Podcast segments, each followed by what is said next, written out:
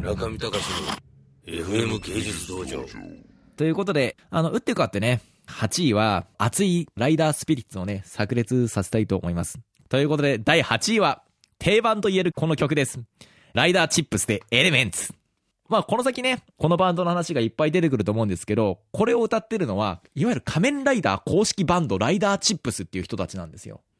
結構ね、あの変なメンバーというか変わったメンバーで、あの、タノキントリオのね、あの、野村義雄さんとかがいいたりするんですね。で、それで、特定のボーカルは立てずに、大槻ケンヂさんだったりとか、藤岡弘さんだったりとか、ゲストボーカルを楽曲によって変えて呼んで活動するっていう、そういうコンセプチュアルバンドなんですね。で、この曲歌ってるのは、あの、リッキーさんっていう、こう、ビジュアル系バンドの人なんですけど、このリッキーさんのね、歌ったこの ELEMENTS っていう、これは仮面ライダーブレイドっていう平成仮面ライダーシリーズ第5作目、2004年の仮面ライダーの後期オープニングテーマなんですけれど、このリッキーさんが非常に好評で、後で正式加入するんですよ。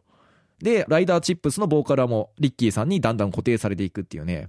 でね、もうこの曲はね、もう本当にこうファンに愛されてる曲で僕も大好きな曲ですね。